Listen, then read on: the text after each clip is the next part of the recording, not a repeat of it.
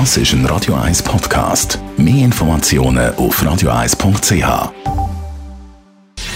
Gesundheit und Wissenschaft auf Radio 1. Unterstützt vom Kopfwehzentrum Irlande Zürich. www.kopfwww.ch ich selber will mich ja als Gamer bezeichnen und habe eben wirklich auch Freude an so elektronischen Spielen, sagen es das auf dem Computer, Konsolen oder so als Zeitvertrieb vielleicht auch mal auf dem Handy.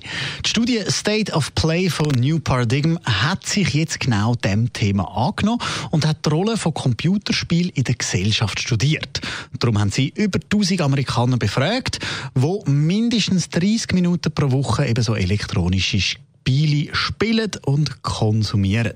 Herausgekommen ist, dass sich gut 55% von allen Männern, die befragt worden sind, als Gamer bezeichnet. Bei den Frauen, die gleich viel unterwegs sind auf den elektronischen Medien, dort 25%.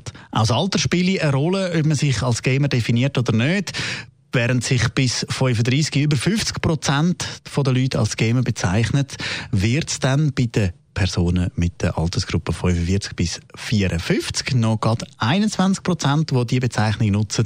Ab plus 55 sagen es noch 12 Prozent. Bei was und wie das gespielt wird, da unterscheidet, unterscheidet sich vor allem Männlein und Weiblein. Männer, die spielen am meisten an einer Konsole, wobei die Frauen da eher ein Smartphone verwenden. Männer kaufen auch lieber ein Spiel komplett, dass sie es dann können spielen können, ohne dass noch irgendwie Kosten auf einem zukommen. Die Frauen, die setzen da eher auf Gratis-Spiele und tun dann halt so Mikrotransaktionen tätigen. Das heisst einmal, vielleicht einen Franken investieren, wenn man jetzt im Moment gerade weiterspielen und vielleicht dann nochmal einen Franken und nochmal einen Franken, so dass man halt eben nur dann Geld investiert, wenn man es auch wirklich braucht. Mit der State of Play Studie hat New Paradigm versucht, ein paar Fragen rund ums Gaming-Verhalten zu beantworten. Es bleibt aber immer noch die Rolle von Videospielen in unserer Gesellschaft zu erforschen, weil das bleibe weiterhin ein grossflächig unerforschtes Gebiet.